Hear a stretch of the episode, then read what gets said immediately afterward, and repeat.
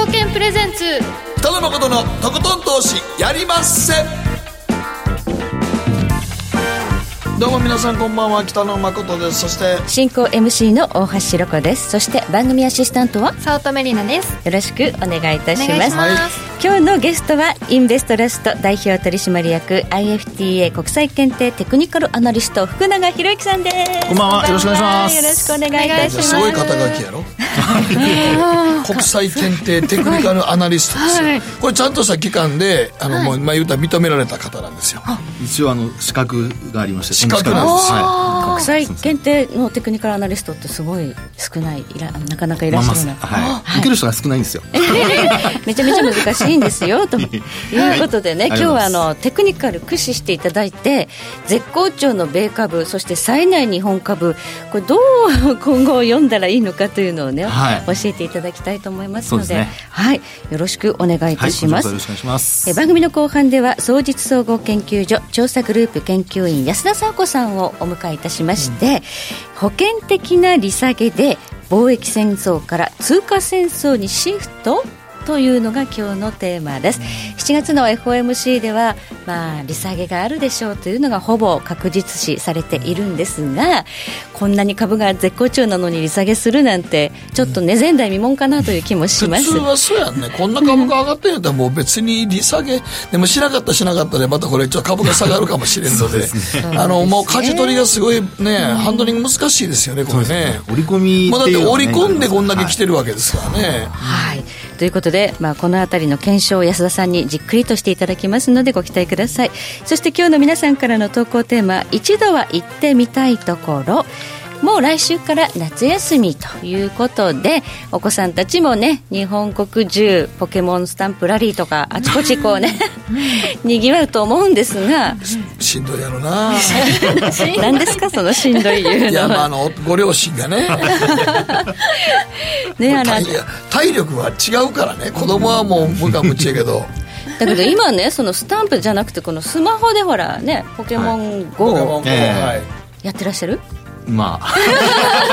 恥ずかしながたらまにでもほんまにあのなんかあの一箇所にすごい人が集まってみんなスマホ持ったら黙々となんかやった時ありますから。あれ大体大体ポケモン GO ですよね。そうそうジムバトルやってますね。そうそうそう。レードバトルだね。はい。ああれはもうね出没ポイントじゃなくてもう戦うフェーズに入ってるんですか？そうですそうです。あの皆さんが寄ってたかってはい。20人で1人を。えそういうことやってるんですそうそう。やっつけるという。やっつけるという。ボスポケモンと呼んでるんですはい。じゃあもうこれ夏休みになったらもうちびっ子たちと皆さん戦ったりなんか。それがね。はい。ちびっ子があんまりいないんですよ。おいさんとか大人が多い。大体大体あの50代以上が。ポケモン GO に熱中してるのは、まあ、たまに若い子もいますけど たまになんかおっちゃんと若い女の子が飯食ってんな思って大体ポケモンの話ずっとしてる時ありますから、えーそうなんですよ。だからおおっちゃんと若い女の子をつなぐ一つのこう ツールでもありますから。夢のツールですねこれは繋がったことないねなつな 繋がったこともないな。はい今日は一度は行ってみたいところがテーマですのでどしどし投稿送っていただければと思います。番組の後半でご紹介させていただきます。では早速この後誠とひろ子の週間気になるニュースからスタートです。北野誠のとことん投資やりまっせ誠さんより私についてきなさい。わかりました。この番組は良質な金融サービスをもっと使いやすくもっとリーズナブルに GMO クリック証券の提供でお送りします。誠とひろ子の週刊気になるニュースさて、ここからは今日一日のマーケットデータに加えまして、この一週間に起こった国内外の気になる政治、経済、ニューストピックなどをピックアップしてまいります。さあ、今日の日経平均です。66円7銭安、21,469円18銭で取引を終了しました。え今日の東証一部の売買代金1兆8421億円、2兆円割れ。はい。これ、今日でですね、はいまあ、11日、11営業日ですね。はいまあ、連続ということで、まあ、直近で一番近いところの記録が12営業日連続の2兆円割れっていうところなんですよ。はいなので、まあ、それに、あの、明日、もし2兆円届かないと、まあ、届いちゃうと。明日なんか盛り上がるようなネタがあるわけじゃなさそうですから。ですよね下手すると、ええまあね、記録更新昔なんかまあ、1兆円切った時も結構小泉内閣の時あったんでね。ありました、ありました。はい。うんバブルが弾けた後、ええその後処理の時にね、はい結構あったので、やっぱそう考えると、まあ今でもまあできてるんですけど、ただなんか活況ではないっていうか、うん、そこですね。ぐんぐん上がってこないし、もうずっともう、あの、レンジの中で動いてるだけなんでね。うん。ボラティリティもないですし、そう。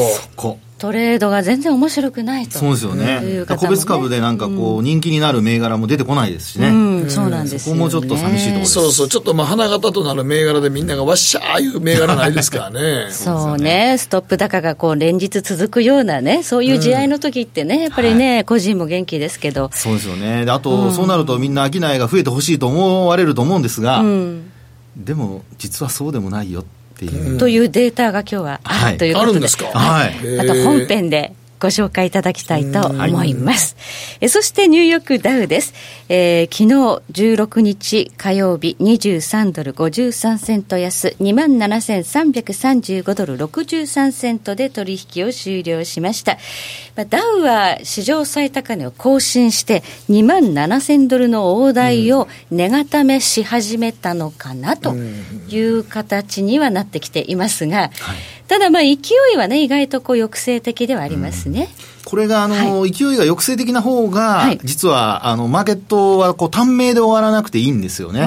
なので、あの、値を保ちながら、じわじわ上がっていくっていうのが一番、あの、まあ、理想的なはい。パターンなので、はい。まあ、そういう意味では、今の株価との動きというのはですね、まあ、日清一体ぐらいの、はい。まあ、そういう動きっていうのは、とりあえずは交換するべきポイントかなというふうに思いますね。はい。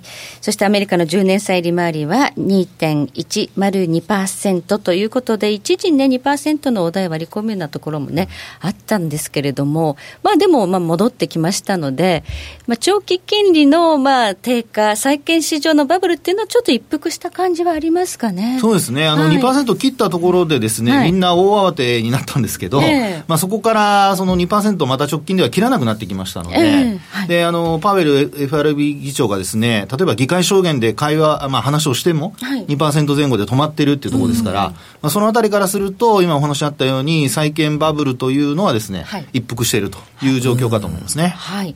ということを考えると、これ、あの、理想的な、こう、ゴルディロックス。はいゴルディロックスぬるま湯でね、いい環境で、もしかしたらこのまま株価の上昇続くのかな、まあなんて。株価が上昇するというより、僕の読みではニューヨークではあの辺りをしばらく値固めするかなと。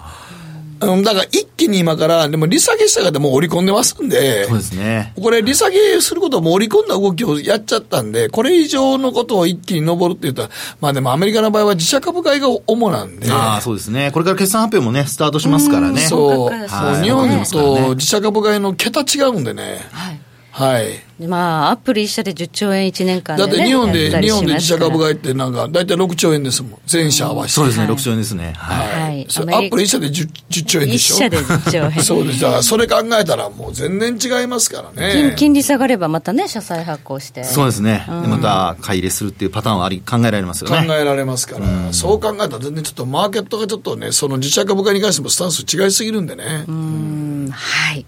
えそして商品市場です。WTI 原油8月ものは1ドル96セント安、57ドル62セントということで、ちょっとあの、イランと対話のなんか準備がある的なニュースが昨日流れまして、え中東の緊張緩和かということで原油がまあ大きく下がる局面があったんですが、イランはなんかそれを否定していでるという話もありますちょっと。ホルムズ海峡がね、はいちょっときな臭いんでね。石油タンカーが行方不明になったそう、小型、ちょっと小型の石油タンカー行方不明になったっていうのも、ちょっとなんかこれ辺きな臭い動きしてるんでね。いやもうあの、タンカーの、まあ、潜伏っていう、まあ、要は船の、あの、まあ、えーまあ、なんですか、船の台数というかですね、はいごめんなさい、あれ、はい。ね、なんで数えるんですかね、まあ、潜伏でいいと思うんですけど、はい。まあ、それがですね、結構やっぱり船主が船を出さなくなってきてるんですよ。なので、値段が倍以上に1週間か2週間で上がったんですよね。はいはい。でそのままの値段で続いてたんですけど、まあ、今回のそのタンカーの行方不明の話も出てきてですね、はい。今後さらに、はい。あの、船のその、まあ、値段が、バラ積み船だとかタンカー船の値段が上がるんじゃないかという話が。あやっぱりそうか。はい。船舶をお持ちの方は皆さん怖いんですね。そうです、そうです、そうです。だからもう船を出したくない。だから、だからまあ大大量の保険をかけるしかないという。今ね、バルチックの海運指数、はいバルチック海運指数がものすごい勢いで上がってるんですけど、まあ普通の状態の時は、これが上がると景気がいいっていうね、指標なんですけど、はいはい今多分そういうことじゃないんですよね。そうですね。出したくないから値段が上がるっていうパターンだと思います。だから、はい。そうか。コストが上がっちゃってるから、まあ、海運バルチックの海これでもちょっとあんまりその、それにすると原油の価格に反映しますからね。あの、可能性はありますね。ただ、あの、昔と違って、やっぱり、あの、まあ、天然ガスだとか、はい。まあ、その辺の、あとシェールオイルもありますしね。ええ。ですから、その辺の代替物があるう関係で、まあ、若干値段は抑えられているというふうに見てもいいのかなと思いますけどね。はい。えそしてニューヨーク金8月ものは2ドル30セント安1411ドル20セントで昨日取引終了しましたが、え現在もまあ1411ドルぐらいということで、まあ1400ドルの大台に乗せてきたということで、この6月の上昇は非常に大きなものがあったかなと思います。ではここでエリナちゃんがこのところ気になるニュース、ピックアップお願いします。はい、えー今週は交際0日で婚約結婚スピード婚が増える今というニュースなんですが最近多く耳にする交際期間2ヶ月とか、交際0日で結婚したっていう報道なんですが、まあこれがあの芸能関係者以外でも増えてきているそうなんですよね。でその理由なんですけど、はい。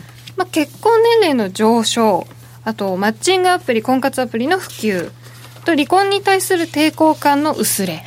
らしいんですよ。これでもどうですかこのいやいや、まあ、あの、いや、それね、はい。あの、マッチングアプリとか、今もう、ほら、条件めっちゃ入れるから、みんな。あだから、これは、あの、もう昔のあの、はい。お見合いシステムと同じなんで、だってあの、いや、ご両家の大体釣り合いの取れてるとこをね、お見合いさせるおばちゃんがいて、ささこ、ささここは、ささここは若いお二人にっていうのが、それがマッチングアプリをおばちゃんがやってるのをマッチングアプリがやるようになっただけのことですよ。だからもう出会った時に、ある程度の収入も全部条件、お互い打ち込んだやつが合ってるから、マッチングしてるから、あんまりあれがないですよ。あともう、そんな、お互いの価値観がほぼ近いから、ああまあね、あの身長、体重、痩せ型かどうかとか、年収からか収からら。全部、全部もうマッチングさせてるから、そこで会う人っていうんやったら、よっぽどなんかもう、あ、もう絶対もう見た目無理とか、そんなんがまあ、みもう見た目も最初から出てるわけやから、そう考えるとやっぱそれは割ともう、もう早く結婚した方がいいんじゃないのっていう感じですね。だからお前人工知能、おばちゃんを人工知能が今やってる。おばちゃんがおばちゃんいっぱい人工知能アプリ化してるわけですはい、ね。まあまあまあまあまあまあ、うちのおばちゃんが、まああれが人工知能化したって。商標登録してほしい。それはそんなこと言うたらあんたあかんがな。でで、やっぱり大阪のイメージなんですそうそうそうそうなんかねあ。れもあれ、ええもう喋らせたらそんなん、まあまあまあ、あんたそんなことばっかりやったら結婚できへんでっていう、いうのもママッチング化させてるんですよ。そうそう、そのね、おせっかいおばちゃんが減ったからね、どうすんのかなと思ってたら、アプリになってたんですかアプリがやるよ、やっとアるんですよ。プリになっちゃってたんですね。そう。ほんで、あの、マッチングアプリの中で、その、なんか言ってみたら、マッチングアプリやってて、あの、サイト運営してる人らも結構おばちゃん多いから、あのってなもんは。そうなんですね。うん。そんなん言ったら結婚できへんねんだから変わってないんですよ、システム的には。あ根本的にはね、システム変わってない。根本的な、根本的なシステム変わってんですよ。それをパソコンで見てるか、まあまあ言うてるおばちゃんがおったかだけのことで す。これからなるほど、なるほど。はいはいわかりやすいな。この説明が一番わかりやすいと思いますよ。そうなんですほんで、あと離婚に対するハードルが低くなってんのも、ね。やっぱり皆さん、昔に比べると。昔はね、ちょっとね、あの、罰なんかついてるとなかなかって言ってた時代がありますけど、今、なんか勲章ぐらいに。いや、まあ、勲章でもないでしょうけど、昔は昔は離婚した時に、もう絶対お、あの、娘、あの、嫁に出した娘を、親が帰ってくんなって絶対言ってたんですけど、今もう帰ってきたら、親、普通に、ああ、帰ってきたね、みたいな感じで受け入れるのもあるから、すごい離婚に対するハードルも、あの、下がってますよ。昔ね、世間体わかる？わかります。なるほど。言われました、せやろ？はい。嫌なことだって帰ってきてもええよって。あ言われました。せやろ？はい。そんな親増えたから余計やね。なるほどね。う。ん。出戻りとかね、近所で噂されてね、昔はね、後ろ指刺されたりしたんですよ。面。白い。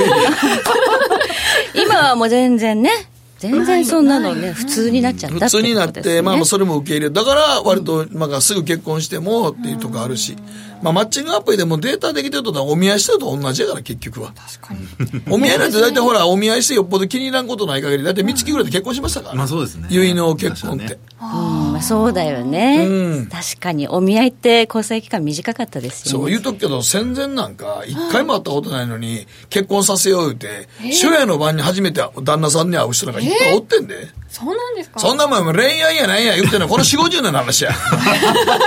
まあまあさすがに今令和なんで令和元年ですよね令和令いまあまあまあまあまあ、おばちゃんや。おばちゃんはい、すいません。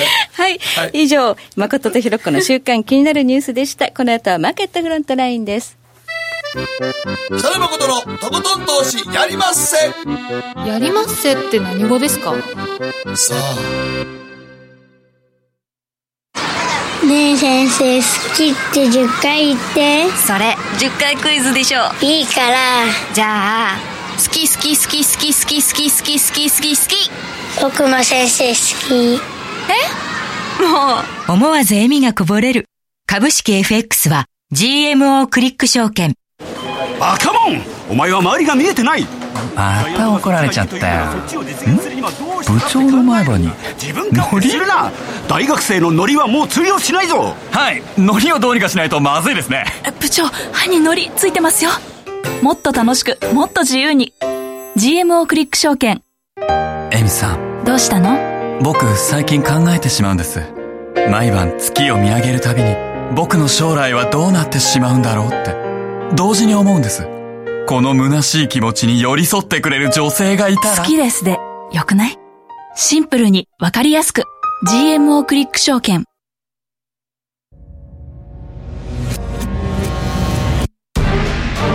北野誠のとことん投資やりまっせ。誠さんより私についてきなさい。わかりました。さて、マーケットフロントライン、改めまして。おばちゃんアプリがちょっと引きずっちゃって、引きずってしまいました。福永博之さんです。よろしくお願いいたします。さあ、福永さん聞く今日のテーマは、どこまで上昇？アメリカマーケットの過熱感を探る。さあ、これね、ちょっとまあ、今回のテーマなんですけど、果たして今のアメリカのマーケットが加熱してるかどうかっていうのはちょっと一つ、ポイントですよね。そうですね。まあ本当におっしゃる通りで、あの、まあテクニカルで例えば加熱感測るとすると、はい例えば移動平均線との乖離率だとかですね。そうですよねええあとあの、売買高の、あの、極端な増加だとか、まあ、要はその後買う人がいなくなるとかですね、まあ、そういうところで測ったりするんですけど、あの、今、その2つに関してはですね、全然加熱感という、その、まあ、水準までいってないんですよね。ええ、ですので、まあ、そう考えますと、まあ、あの、緩やかな上昇がどこまで続くか、まあ、それをやっぱり判断しなきゃいけないっていうのが、今のマーケットかなというふうに思いますね。はい。まあ、そうは言いましても、史上最高値更新なので、はい。まあ、テクニカル的にそのこうどこをターゲットにするかとか、その前の、ね、高値、安値がどことか、比較しようがなくなってるんですよね。ええ。なので、そういう時には、今お話ししたようなトレンドということで、はいもう本当にあの、まあ、あー一つの、こう、まあ、見方として、はい高値を超えたら、まあ、例えば史上最高値を超えたら、個別株でも指数でも、ボリンジャーバンドをやっぱり参考にされるのがいいのかなというふうには思いますね。久しぶりに聞いたな、ボリンジャーバンド。久しく最近この番組に出てきてなかった言葉です よね。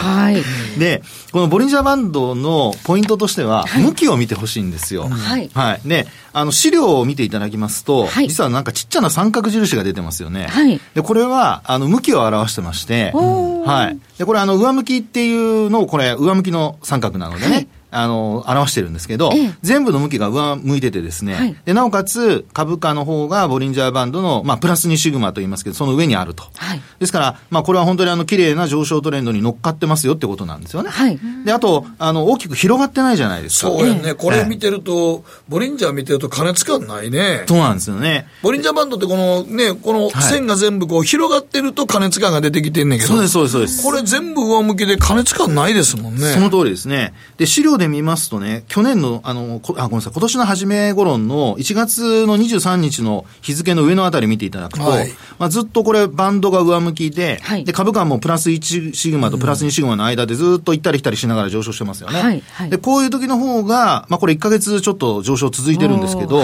あの、株価の上昇は続きやすいと。1シグマと2シグマの間でね、はい。こう行ったり来たりしながら上がっていくと。はい。で一方で、あの、まあ、2月の中下旬のところですかね、26,241ドルつけた後、はい。あの、プラス1シグマを下回ると、今度は、あの、じわじわこの下落してきてですね、はい。上向きのこのマイナス2シグマまで到達すると。ですので、今回は、はい。このプラス2シグマと、あとプラス1シグマの間を行ったり来たりしながら、上向きのですよ、はい。あの、各線の間でこう、まあ、推移するようであれば、はい。これはひょっとするとひょっとするという、はい。結構、あの、上昇トレンドが続く可能性があるってことなんですよね。はい、ええ。じゃあまずこのボリンジャーバンドの1シグマ、2シグマの間でのこのね、上昇を見て、えトレンドに乗るしかないってことですです。ね。今はもうトレンドに乗るしかないと。で、そうなってきますと、やっぱり皆さんちょっと怖いと思うので、はい。あの、今度はですね、資料で見ますと、今1枚目、2枚目、3枚目の資料、ちょっと週足の、はい。あの、ニューヨークダウンのところをご覧いただきたいんですけど、はい。えー、これにはですね、今度あの、いろんな線が引いてあります。はい。はい。で、これあの、トレンドラインと言われる線で、まあ基本的には日足をベースにこれ線引いてるんですね。はいで、この線を見ていただきますと、まあよく言われるその、高値が3つで、3つ目これ週の高値が足ですか？これ週足です。あ週足ですね。はい、週足ですね。はい。で、これ高値のですね、あの、まあ、ちょうど真ん中にあった26,951ドルというのがこれまでの高値だったんですけど、はいこれを今回抜いてきたと。で、史上最高値。よくトリプルトップになるんじゃないかなんてね、ね。はい。言われてましたが、超えたということですね。このトリプルトップをですね、はい。結構今抜いてきたと、うん。で。そうなるとですね、これトリプルトップ崩れというはい。テクニカルのフォーメーション分析がありまして、はい。で正確にはダイヤモンドフォーメーションというんですけど、はい。このおダイヤモンドフォーメーションの、あの、まあ、要は右肩のですね、向かって右肩の高値抜いてきたことになるので、はい。そういうケースって倍返しっていうのが、計算値として。はい、計算値として出てくるんですよ。はい。倍返しっていうのはどこの倍かというと、この、はいえー、2018年10月の26,951ドル。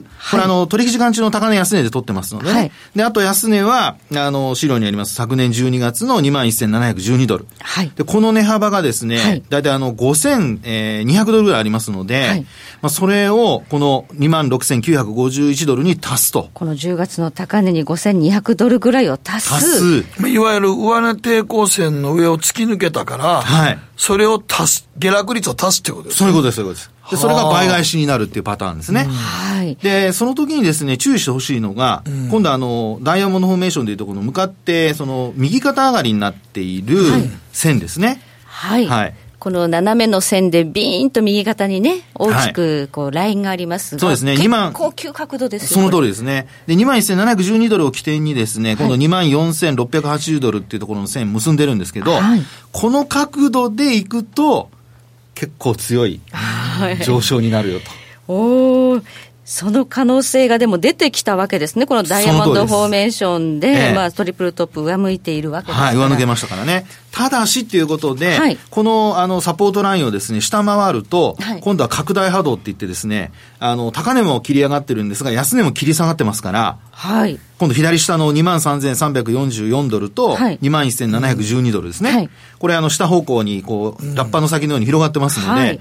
この場合サポートライン下抜けると、はいえー、まあ、一気に奈落の底へというですね、ええ 可能性じゃあ、が。この、その右肩下がりのこの大きなね、下のラインの下まで、落ちちゃう可能性が到達するリスクもあるというあることですね。ということです。で、それを占うのが、この急角度のダイヤモンドフォーメーションの右の側面にある、このトレンドラインを割り込んだらもう危ないということですね。可能性が出てくるってことになります。あーはい。はいじゃあ、このトレンドライン、皆さんもチャートに引いていただいて、そうですねここを守って、い上昇できているのかどうかというところを見極めるのがここでも難しいな ポイントですね。難しい。普通は、テクニカル的に、まあ僕らが見てた時は、2回つけた天井を上回った時は、上をそこ突き抜けたら青天井ですからねその通りですね。ね。はい。うん。だから青天井やから、ほんまは、あの、まあ、ここで急激な加熱感がない限りは、ボリンジャーと合わせるとええ、まだじわじわ上に登っていくやろなっていうことの方が高いですよね、はいその通りです。ね。はい。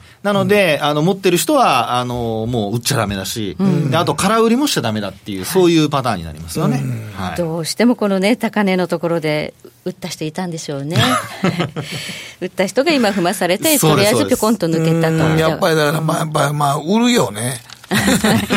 やっぱりあの、3度目のね、あの、山のとこ迎えると、だいっぺんは利確しとかないと怖いですから、その通りですね。ね。で今やっぱりその売り方が今度買いに回った時が今度どんどん大きく上がっていって。そうそうそうそうはい、最後どこで踏まされるということですよね。はいえーじゃあダウはまあ非常にまあ強い形を継続しているけれども、やっぱりボリンジャーで、えー1シグマのところ終わって、はいまあ25日線のところまで到達したら1回はちょっとそうですね、もう。警戒した方がいいというあのえ1シグマ割り込んだらもう警戒した方がいいと思います。黄色信号。はいで、あの、25日線割り込んだらもう赤信号っていうふうに、はい目先は考える方がいいんではないかなと思います。はいえそして、雨模様、梅雨模様の日経平均なんですが、はい。先ほどあの売買代金が11営業え日連続で2兆円のお題割れという話がありました、はい。こうなると全然やっぱり上がらないよねなんて皆さんね、はい。言いたくなるんですが、ところがどっこいなんですよ。どっこいなんですか？はい。はい。実はですね、ちょっとあの、お日経平均、折れ線グラフになっている資料と、はい。それから、それが上段ですね。で、下段の方に、はい。あの、今度は売買代金の5日移動平均線と、はあはあはああと、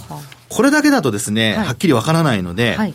ボラティリティインデックスを合わせた、日経の、はい、はい、チャートをこうちょっと用意しました。はい、で、これでご覧いただくとですね、あのー実はこれ、ボラティリティインデックスが上向きになって、これオレンジ色の線ですけど、はい。で、なおかつ、あのー青い線、これあの、5日の、お5日移動平均の売買代金なんですけど、はい。これ両方上向くとはい、株価って大きく下落してるんですよ。これ例えばほら5月の4日っていう日付のところの上をずっと見ていただくと、はい。株価が頂点のところでは、はい。ボラティリティインデックスと、はい。それからあと、あの、売買代金の移動平均はですね、はい。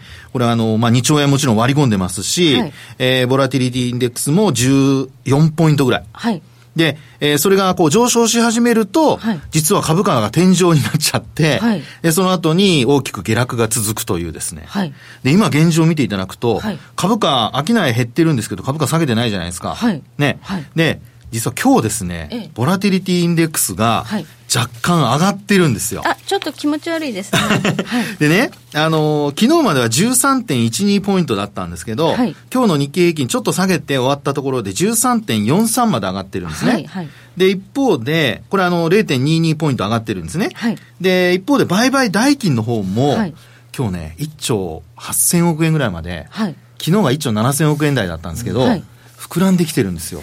まあ、わずかですけど。え確かに、はいでね、はい。これあの、日々の一喜一憂するのはダメなので、これだ、はい。なんで5日移動平均線にしてるんですけども、これはですね、このまま商いが膨らむだけじゃなくて、はい。ボラティリティインデックスもはい。上がってくるとなると、はい。実は商いが膨らんで株価が下落する、これ今、ひょっとしたら前兆かもしれない。株価が、はい。ばふく売買代金が膨らんで、はい。下落する予兆？そう。そう上昇する予兆じゃなくて。じゃなくてなんですよ。商い増えるっていうのは、もしかしたらネガティブな材料で商いが増える、損切りだとか、ああ、なるほど、ね。あるいは空売り比率の上昇ですね。ああ、なるほどね。でも今ね、あの、ちょうどね、僕もさっき本番始まる前に、はい52周移動線と13 13周移動線と26周移動線がせ近くなってきて、はいこれはどっちかに触れる。今日は特に今日のあの日経平均の終値は、70、あ、5日はい。75日移動線ぐらいのところら辺に止まってるんですけど、これも、あの、週足が全部この、い全部13、26、52が集まると、大体あの、今今日もしチャート見てもらったら、後でみ皆さん見てもらったらわかりますけど、今近寄ったら、チャートがあります。あ、近寄ると、大体下落してます。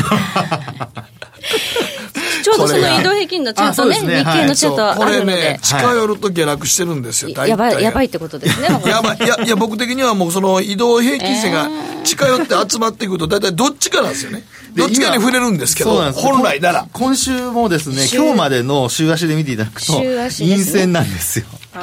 で、残念なことに、先週の安値を今週切ってるんですね。はい。はい。はい。なのでですね、このまま、あの、ボラティリティインデックスが上昇しなければ、はい。ね、あの、VI が上昇しなければ、基本的には売買高が膨らむのは、あの、ポジティブなんですけど、あの、今、北野さんからお話あったようにですね、えー下向きになっている中で、商いが膨らんで、週足でですね、押し返されて、で、なおかつ、あの、VI が上昇するとなると、はい。これは本当に下落の予兆の可能性があるので、ちょっと注意をしてほしいなと。そうなんだって、アメリカ株がね、非常に堅調にね、テクニカル的にもね、もしかしたら3万ドルぐらいまで あるかもっていう話なのに、え日経が下がっちゃうっていうことは、これはドル円がやばいってことだからぜなんですか？前回のちょっと左側のとこで、高値を更新したとこで、はい。実は13週と26週と50日がほぼ近いなるでしょ。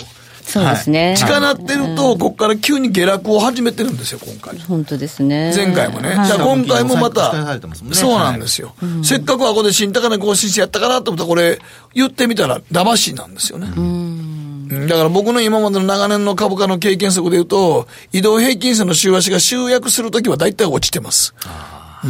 これは、冷やしのこのボラティリティインデックスとですね、はいあとその売買代金とはい、週足とこれちょっと合わせて見ていただいて、はいあの、方向が同じになった時には、はいまあ、特にあの、VI とあの、売買代金が上昇して、はいで、株価が押し下げられる時には、はい警戒した方がいいと。結構な急落の様子を呈するってことですよね。そうですね、その可能性がありますね。そうやね。はい。はいなんかわからんけど、こういうの時になった時に何かがトリガーになって、そうですね。はい。うん。トランプさんかな？なんですかね？あとはですね、業績の可能性ありますよね。日本株も来週から決算発表が本格化するので。で、あの、ドル建てで見たら日経ってそんなに割安でもないからね。その通りですね。確かにその日銀単価見ましても、想定為替レートが108円台って、ちょっとね、今回見通し甘めなんです、厳しくないんで、そうですうね。ん。まあ前回がその、今お話しあった108円台で、6月の調査だとですね、もっと1円ほど円安になってて、はい。109円の30銭台なんですよね。はい。じゃあもう全然今それを下回っちゃってるので、りドル円レート、これはあんまりよろしくないですよね。ですね。ですからこれが長引くと、やっぱり業績に与えるプラスのインパクトっていうのがほとんどなくなって、はいまあ逆にもっと円高、あ円あそうですね、円高になると、あの、マイナスインパクトに変わっちゃう可能性があるので、えーそのあたりもやっぱり注意が必要かなと思います。はい。じゃあ、米、まあでも1500円ぐらい落ちたって、まあね。そうです。そし2万円はね、あの、二万維持してるまあっていうでもどっちみち2。万円の時になってまた日銀出てきはるから、最近日銀出てへんからね、あんまり。下値をちょっとどの辺までちょっとリスクとして相当しといたらいいのか。冷やしがいいですか？ええあのーそうですね、冷やしで、えーご覧いただければと思うんですけど、はい一応ですね、今の話で、例えばまあ1500円落ちたと。はいそうすると、あの、6月の3日4日ですかね。はい。あのーまあ、その前にトランプ大統領が、あの、メキシコの輸入品に関、輸出品ですかね、えメキシコからの輸入品に対してはい、関税をかけるといった、はい。あの時の安値、2万トンで289円あたり、はい。そのあたりがですね、一つは、まあ、安値の目処で、えー、あとそこと、あの、去年の12月ですね、はい。18,948円。まあ、これの、あの、まあ、ラインを結んでいただくと、はい。やっぱりこれもサポートラインの中にあるということになるので、あの、週足と結構似たような持ち合いが、大きな持ち合いができる形になりますかね。はい。ええ。ですから、まあ、仮に2万円割ることがあっても、はい。あの、終値ベースで戻すような形になってくれれば、まあ、基本的には、あの、大きな三角持ち合い、レンジの中ということになるかと思います。そうですね、はい大きな三角持ち合いの中での、まあ、下値の、そうです。加減のところにね。加減のところまで行く可能性はあるかあなと。るかなっていうところですね。そこで止まってくれればね、そうです。いいんですけど、ね。でももし落ちちゃうと、はい先ほどのニューヨークダウにしてもですよ、はい結構きつい下げになる可能性があるので、まあだから何、こういう時って、なんか移動平均線が集約する時って、なんかね、結局、あの、そこれがどうなのか、あの、じファクトが先なのかよくわかんないねんけど、ええ何かが出てくんだよね。ま あそう、そうな不思議ですよね。不思議、俺、相場のなんかすごい僕の経験則の中で不思議なとこで、あれこれやばいんじゃないのって思った時に大体なんか出てくるんだよね。うん、そうなんですよね。なんかテクニカルに沿ったようなファンダがこう材料として出てくるっていうのがね。そういうか、まあ、あの、パターンもありますよね、これまでねで。すよね。そうやね。だからまあ、あの、参院選終わった後に、はいまあでも言うても日米もやりますからね、貿易のこと。通商交渉ですね、参院選まで待ってやるっていうふうにね。トランプさんに言われたけど はい、言っていただいてるんですんで。うんその辺もちょっとね、はいあの、警戒しといた方がいいと思いますけどね。週明けね、やっぱね、ねドル円相場の方が動く可能性もあるということですね。すねは、はいい以上、マーケットフロントライン、えー福永さんにお話を伺いました。あり。がとうございました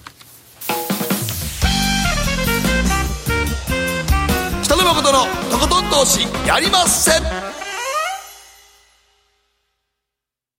GMO クリック証券はおかげさまでファイナンスマグネイト社2012年から2018年の調査において FX 取引高が7年連続で世界第1位を獲得。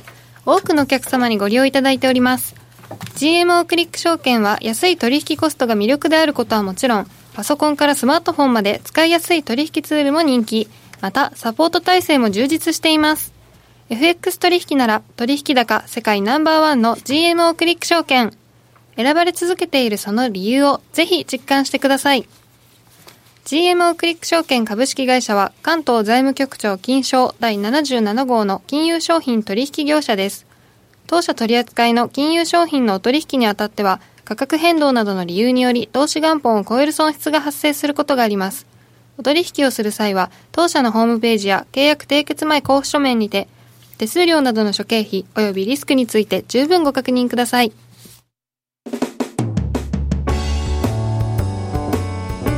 北野誠のとことん投資やりまっせ。誠さんより私についてきなさい。わかりました。マーケットのリアルということでございまして今日は総実総合研究所調査グループ研究員安田紗子さんです。よろしくお願いいたします。よろしくお願いします、はい、今回のテーマです。保険的なアメリカの利下げで貿易戦争から通貨戦争にシフト？うん、うんよくないですね戦争って言葉が。言葉がよくないですよくないですけどね。まあ、はい、通貨戦争なんかは昔から言われてましたからそういう意味では巻き戻しということかもしれません。が、はい。はい、やっぱりあの7月にやっぱり FMC は利下げするのかな？ということこれマーケットは織り込んでますからね、もう。まあ完全に織り込んでまして、うん、50ベーシスないって言ってても、まだ25%ほど織り込むような状況で、うん、まあ利下げという意味では100%完全に予想しているということですね。0.25は100%ですね。100%ですね。はい。はい、という中で、これがね、あの保険的な利下げ、予防的利下げなんていう言い方をされています。そうですね。はい。だって全然アメリカの景気、景気後退期に入っているわけでもないですし。そうですよ。皆さんもご指摘されてましたけど、えー、ダウですとか S&P500 ナスダック全部最高値じゃないですか、えー、こんな時に本当にやるのかというところですけど、まあ、一応その、ね、本当普通はやらんよね。そうなんですよ、で先にじゃあちょっと経済指標を見てみますか、はい、例えば、はい、あの成長率見てみましても6ページ目なんですが、ねはい、結局あの13月期弱か弱いと言われながらもしっかりしてましたよね。うん、はい。で、えーと、と何があったかということをまず覚えておきたいのがあの予防的利下げっていうのは過去にありましたと、はい、いわゆる95年と96年、はい。えー、その時と98年に利下げを予防的にやってました、はい、この時っていうのはまず95年と96年ですけれども物価低迷を理由に利下げに踏み切ったわけですね。あインフレが起こらないという起こっていないということで、はい、まさに今と近いということが言えます、はい、で98年はあのご記憶の方も多いかもしれませんけど LTCM だったりですとかロシア債務危機だったり、はい、あとアジアの、ね、通貨危機なんかもありましたけどああいった時に外的要因から、まあ、利下げを行ったというところなんですが、特に95年、96年、えー、96年の1月に、えー、利下げのサイクルを終了させたんですけれども、はい、この時の次の四半期って成長率6.8%なんですよね。6.8? すごい。すごいんですよ。で、その前ももう3%、4%の成長をね、こなしてきたというところで、はいそれが98年もその高成長を維持していたところもあったので、はい、それが結局は今となってはその IT バブル崩壊種をまいたんじゃないかって言われたりもしています。バブルを作作ったということですね。可能性があるわけですね。はい、はい。まあ、あの時一応グリーンスパンサーもね、うん、あの根拠なき熱狂という一言を挟みましたが、ええ、結局その後ね、まあ、利上げを行ったとはいえその時の利下げが効いてるということでやっぱり、その後その失策と言われることもありましたね、はい、はい、当時はねマエストロっていうふうにねね言われましたけど、ね、評価されていたんですけどリーマンショックもなんかもねやっぱりねねそこできちんとくさびを打たなかったというところで問題視されましたよね。はい、でその問題の、まあ、いわゆるインフレですよね、はい、確かに、えー、PC なんかで見ますと、まあ、フェドが注目しているインフレの指標ですが、はい、こちらは2%いってませんよね、確かに。乗ってませんが、うん、まあ、CPI なんかでいうと、はい、この前発表された CPI なんかでは2.1%だったり、コアの CPI ですね、CPI では2%乗せていますっていう話が一つあります、はい、ちなみにこの CPI の中身を見てみると、はい、6月の CPI っていうと、いわゆるトランプさんが、約3000億ドルの中国製品に関税化しますって言った時ですよね、はい、その後です、ねはい、その後ということは、あの時って対象品が携帯電話だったりですとか、はい、あと衣類、靴類っていうところだったと思うんですけど、このあたり全部1%の上昇、前月比でですよ。上昇したんですよね、はい、でこの辺なんかが押し上げてたっていうこともあるので、えー、もしかしたら眠ってたそのいわゆるインフレっていうところが、うん、トランプさんの一言でちょっと持ち上がった可能性もある。ということは言えます。はい。まあ、そんなこんなで、じゃあ、インフレ期待どうですかっていうところなんですけれども、はい、ニューヨーク連銀が出している6月のインフレ期待なんかも、ちょっと上向きましたし、はい、賃金の上昇期待も上向いてまして、しっかり2%超えてる状況なんですよね。はい、というところで、えー、トリム平均 PCE でダラス連銀が出している数字もありますけれども、えー、こちらもですね、ちょっと上向きつつあるんですね、はい、そもそもこちらっていうのは2%で安定してきているので、うん、そういうところを見ると、そんなに物価低迷ですか？と、確かにコア PC は2%乗せてませんけどっていう部分がありますが、インフレ期待とかしっかりしてますよね、意外と。そういうことも言えるわけですね。労働市場だっていいわけですし。で、労働市場なんか見てみますと、はい、7ページ目ですが、ええ、まあ、確かに95年、96年も、利下げの開始の1年前の12か月平均で、割と高い数字で、はい95年、96年の場合は、まあ、3か月前、利下げ開始前の3か月前でも12.6万人増とか、うん、で98年は23.2万人増で、割と結構いい数字で、そうですね。まあ、そういったこともあって、結局、労働市場の過熱を招いたんじゃないかって話になりますよね。はい、でも、これでもやるんやろうな。やっちゃうんですよね。これ、数字だけ見てたら、やる必要どこにもない、ね、ないんですよね。むしろ日本が消費税増税やめる方がええよって。本当ですよね。ここに話戻っちゃいますよね。いや、ほんまにそう思うよね。今、世界的な流れ方、減税やんか。アメリカも減税して、ヨーロッパも減税して、消費税が上げろと思ってる国が日本だけやし、でもそれでも、日本ってね、あの、いや、アメリカってでも、これでもまだ利下げするってそうなんですよ。まあまあ、トランプ大統領が怒るからやと思うねんけど。じゃぶじゃぶにしちゃうぞっていうことなんですけど。ていうか、まあ、自分の選挙のためにはもう絶対株価はまだまだドル安で、上に株価上げていきたいから。いや、そうなんでしょうね。うん、はい。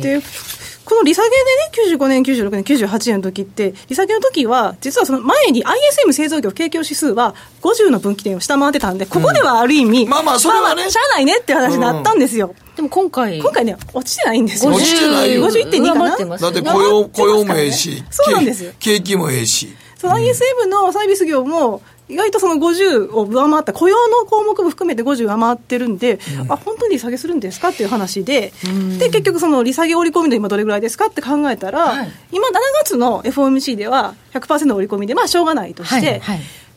もう一回利下げするっていう話もね、ね。織り込んでるじゃないですか、はい、で、2ページ目見ていただきたいんですけれども、はい、9月の利下げ織り込み度になりますと、これ、7月15日えー、すみません、そうです。ね、7月15日時点の織り込み度で、25ベーシスが58.8で、50ベーシス23.8、はい、80%超えてるんですよね。はい。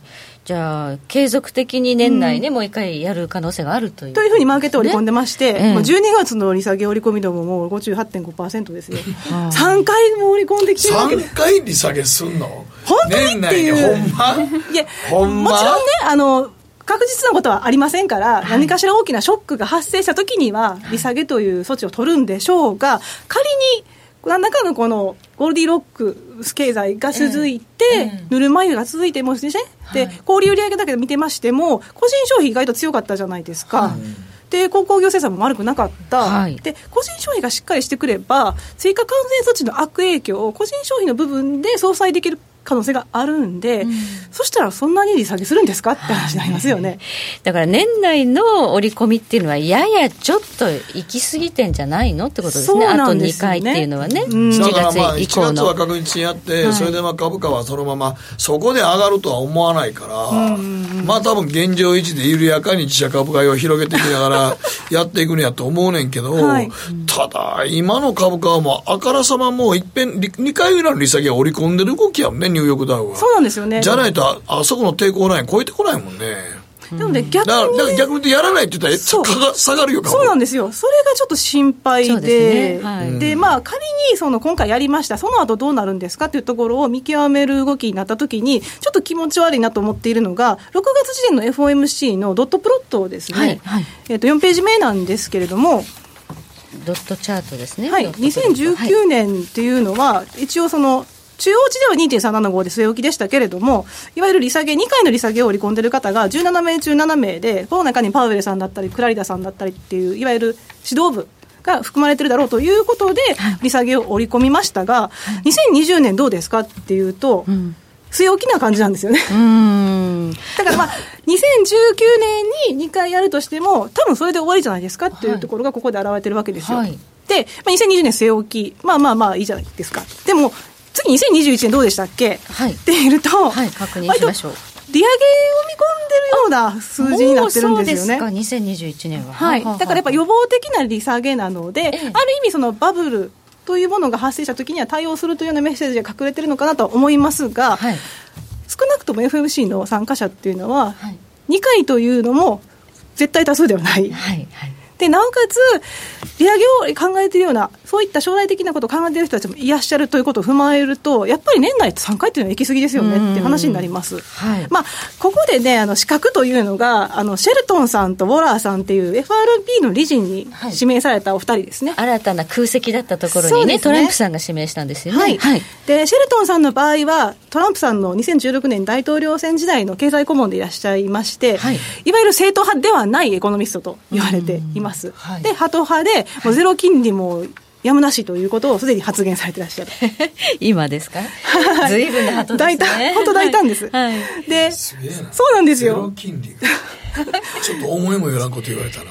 もう本当に前倒しでみたいな勢いで、そんな話をされてらっしゃいますし、で、はい、ワラーさんっていうのはセントルイス連銀の方なんですけれども、はい、そもそもセントルイス連銀といえば、ブラード総裁という方がいらっしゃって、はい、ハト派の急先鋒ですけれども、本当はこの方を指名したかった。だけど、やはり彼が辞退したという話があって、まあ、その彼の下の人間を選んだわけですね。で、多分トランプさんの川残用としては、ハト派に近いだろうと。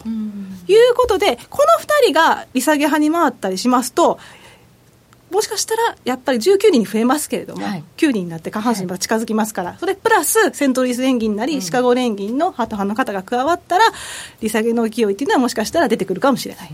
ここはちょっと資格なんですよね。はいまあ、現在の経済指標と、まあ、現在出ているドットプロットではちょっとねやりすぎなんじゃないのということなんですけど新しく加わった2人が随分なハトということでやっちゃうかもしれない。はいはい、ただやっぱりその経済というところがまあ問題になってきて、アメリカの経済がそこがたければ、そんな、それは近年はとんでもないってことになりますし、はい、もしかしたらもうやっぱり2回ぐらいでっていう話になりますが、アメリカが利下げに転じたことによって、一つ変化が起こってますね、はい、もちろんその追加関税というところがあるんですけど、新興国を中心に利下げに転じている国が増えています。はい。でこれが13ページなんですけれども、はい、あすみません、そうですね、13ページですね。13ページ 13? 12かな？2に、ですね、失礼しました。ありますね。2019年に入って新興国がなんか利下げ結構してるという、はい、しています。データですね。12ページですね。6月だけで5か国の中央銀行が利下げしてまして。オーストラリアはね記憶オーストラリア。まずオーストラリアが1回目の利下げをしたんですけど、ええ、まあ、それですとかインドは3回目の利下げをしましたし。そうですかチリとかアイスランドなんかも。みんな下げてるんですね。はい行っていました、はい、ということで、はい、これもすげえな。もうじゃあもうあの利下げ合戦になってそうなんですよ。でオーストラリアの政策金利覚えてらっしゃいます、はい、1%ですよ。あんなに高金利だったのにね。ねそうなんですよ。で、ニュージーランドが1.5なんで、逆転してるわけですよ。異常事態です、オーストラリアが先に動いちゃったんですね、はい、これね。本当にだからもう、ある意味ここで利下げ合戦が行われつつあるということが言えますね。はい。はい。で、実はですね、その、いわゆる新興国で利下げが行われていると申し上げましたけど、20か国以上は利下げしてまして。え、20か国も？はい。例えばどこ、どういうところだと思われますか？えー、どこ、えー、どこですかね？行きたい国で行ってみれば。行きたい国？行きたい国希望の国でどんな国だみたいな。まあ、パンって浮かばなかったですよね 結構ですね、あの、まあ、取っかかりはエジプトから始まって、エジプト？から始まって2月にね、利下げに転じして。イタリアとか。これからですね。これから。ね、多分だから緩和の方向全世界的にはもう利下げですからね。そうなんです。緩和策に向かっていくということになってしまう。ねえ。BOJ も動いたんですよ。バンコブ。ジャマイカです。えー、ジャパンじゃない。日本じゃないんだ。え、私、違うジャマイカ。ジャマイカ。も。BOJ って言うんですね。BOJ って言うんですよ。困っちゃいました。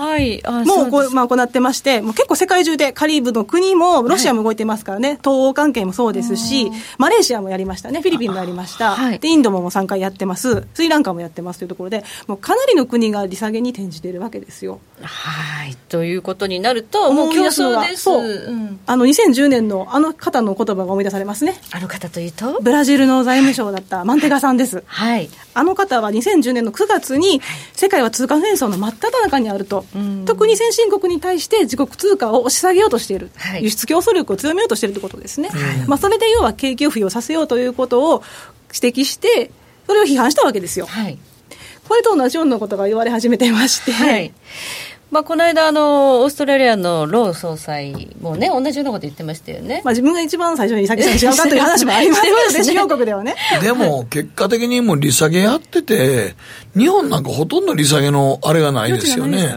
日本は利下げの余地もないし、緩和策もないし、だってこれ以上もないもんないもん、日本なんか。はい。うん日銀も映ってないよ、これ。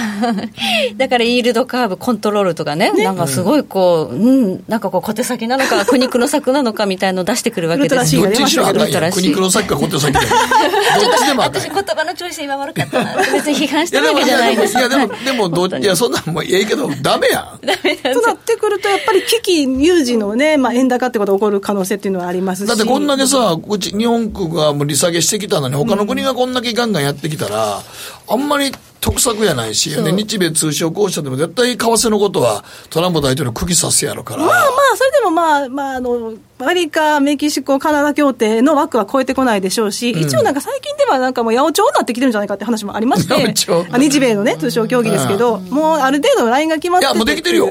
発表するタイミングだけだと発表するタイミングだけなんで、まだ数量規制も、自動車の数量規制もないし、うん、TPP のレベルって言えるような落としどころを探して、それで、じゃんじゃんっていう話になって、トランプさんにもこう通商協議まとめましたと。花を持たせるということでね、多分農業系が結構打撃受けると思うけどな、まあ、農業もだから、輸入しなきゃいけないですよね、いやいや、まあ、トランプさんの代表でもそっちですからね、うん。はい、でもこれ、ほんまにここまでやってきたらどうなんねやろうね、世界中がこれやってるので米国がなんだかんだ、その利下げが意外とできないかもしれないとなると、うん、トランプさんがウルトラシーのそれこそドル安的な介入をしてくるんじゃないかということは指摘されています、うん、絶対ないと思うんですけど、うん、もしかしたら本当にトランプさんって口先だけじゃなくて実弾するんじゃないかということがウォール街で言われてまして、うん、だってこの G20 の時に中国と米中貿易協議もっぺんやるよって言って一応なんかその成果上がるような感じだったけどまだ全然喋ってないでしょ一応その事務官レベルではね、うん、競技者レベルではいやそこも怪しいと思うで。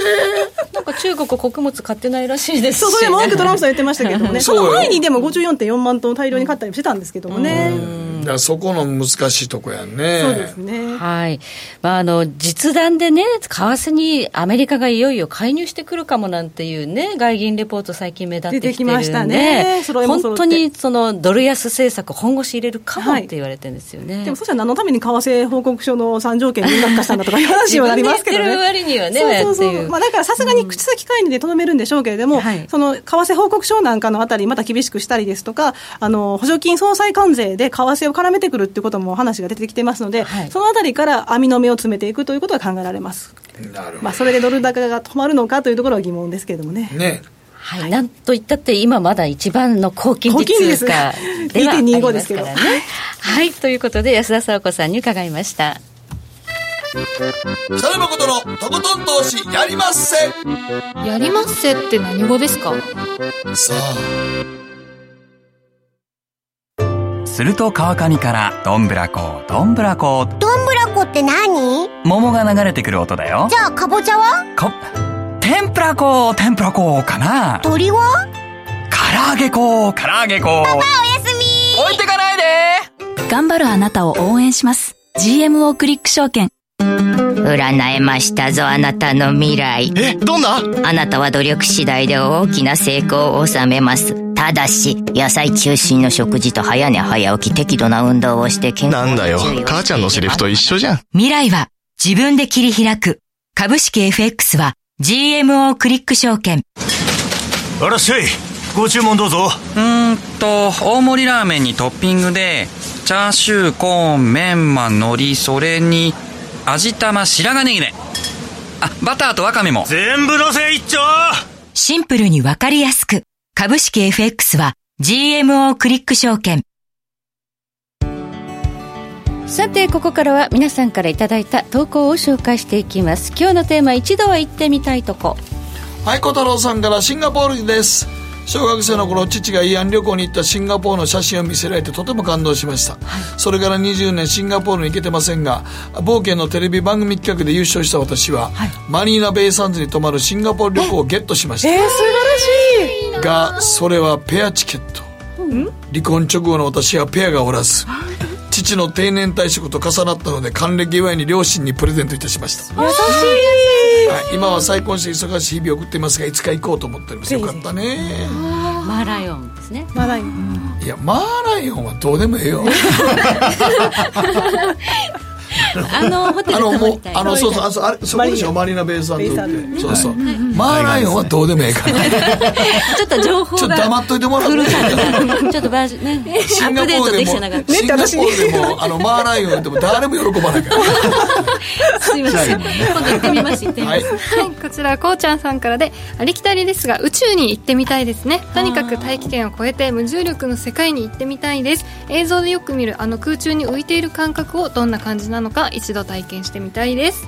お金さえあればね宇宙旅行って申し込みできるんですよね。えズータウンのあの方はまた行かれる予定なんですかね？多分。どうなんですかね？どうなん一人で行くんだと思いますけど。ね。まあね、テニスのコートでは2人でいましたけどね。そうや 羨ましい。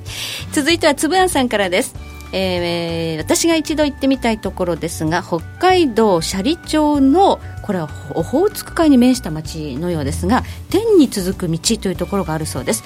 えー18キロにもわたる直線が地平線まで続きあたかも天に続いているように見えることからこのように呼ばれているそうです。株価もこの道のように手を突き抜けんばかりの情報上昇をしてほしいものですねということです。はい。続いては。ゼニゲバさん、えー原宿で開催される東京タピオカランドに行ってみたいです、タピオカ有名店の出店やタピオカを模したボールが入ったプールで写真撮影ができるそうです。インスタ映えだ。ああそうやね。とあなんかこれ原宿駅前の商業施設、えー、神宮にタピオカにフォーカスした新感覚のテーマパークができて8月13から9月16日の期間限定です。ということですねタピオカブームいつまで続くんだ第3次タピオカブームね、そう。だから第1次第2次の後にはなんか日本で危機が発生したという話もあるから今回は何があるんでしょうかと。あんまり良くないっていう。タピオカ飲んだことある。ありますありますあります。最近は全然もうねあれあれやで。年取ったら危険やで。えないんですよね。だってあれ危険やで。ガッて飲んだら。つまるとちょっとちょっとなんで私に言うんですか？いやあのさもうシンガポールマーライオンって言ってる人なかなか今。札幌時計台と四国播磨屋橋と変われんからこっちと。はい。時計の針は11時26分回っています。北野誠のとことん投資やりまっせ。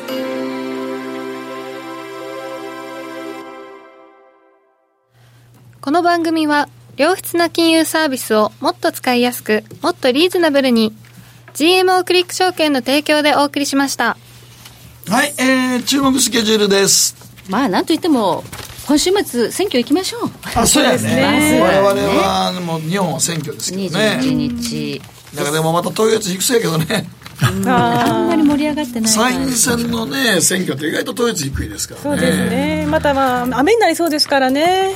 そやね台風来てってちょっとかなり雨なんですよ。また投票率落ちるでしょうね。ということとあとはね日米ともにまあ決算のシーズンですから、はい。このね業績によって株価左右されることもあるかな。そうですね。まあ、左右される方が大きいんじゃないですかね、今回はね。ねあの今米株は圧倒的に金融相場の様子を呈しちゃっているので、業績相場としてどうなのかっていうことは重要ですよね。まあ、今週あの金融機関の決算発表が多多いので、ええ。まあ、特にゴールドマン・サックスとかもありますからね、はい。まあその辺の結果がどうなるかでダウにも影響出てくるんじゃないですかね。そうですね。ちょっと純金利マージンが心配で、JP モルガンとか出てましたけれども、見通し引き下げてきましたからね、金利収入の。で、あの噂に聞くところによると、利下げの局面なのに、中小企業だったりですとか、企業のお客様が、預金金利上げてくれって言ってきてるんですって。この続きは延長戦です。はい。福永さんと安田さんに伺いました。延長戦です。